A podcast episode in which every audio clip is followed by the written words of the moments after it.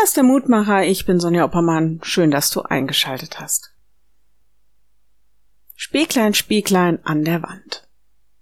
Wir sind es gewohnt, auf unser Äußeres zu achten.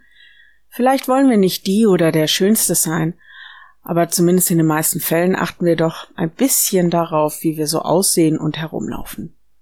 Irgendwie ist keiner gerne hässlich. Wir sind gewohnt, zumindest ein bisschen auf unsere äußere Erscheinung zu achten. Aber was ist eigentlich mit anderen Äußerungen, die wir so zeigen? Lehrtext heute kein hässliches Wort komme über eure Lippen, sondern wenn ein Wort, dann ein gutes, das der Erbauung dient, wo es Not tut, und denen, die es hören, Freude bereitet. Epheser 4, Vers 29.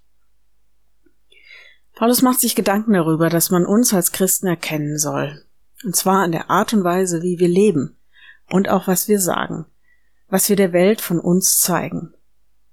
Dass wir ehrlich sind, dass wir uns nicht im Zorn zu irgendwelchen schlechten Taten hinreißen lassen, mit ehrlicher Arbeit unser Geld verdienen und anderen etwas Gutes tun, Bedürftige unterstützen, und wenn wir uns zu einer Sache oder einem Menschen äußern, dann sollen es gute Worte sein, die Leben stärken und aufbauen, Menschen aufbauen, dass es Segen bringt.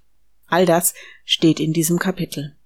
Übrigens, Eulogia, gute Rede, das ist das griechische Wort für Segen. Ich gebe zu, wenn ich all das in Epheser 4 lese, dann merke ich, es ist nicht immer ganz so einfach. Was ist deine Mahnung? Zu überlegen, wie das, was von mir ausgeht, meine Worte, ja, wie die zum Leben beitragen. Ich lade dich ein, noch mit mir zu beten. Lieber Herr, du weißt, was wir alles so jeden Tag reden, zu anderen und über andere. Nicht jedes Wort ist gut und nicht jedes Wort baut auf. Hilf uns, dass wir da mehr auf unsere Äußerungen achten, dass es gute Worte sind, die zum Segen werden können. Und wir bitten dich für alle, die erlebt haben, wie Worte ihr Leben angreifen.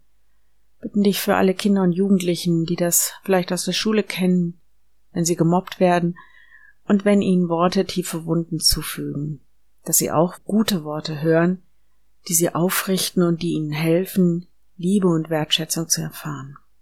Und wir denken an die Menschen, die in den Katastrophengebieten leben. Bitten dich für alle, die jemanden verloren haben.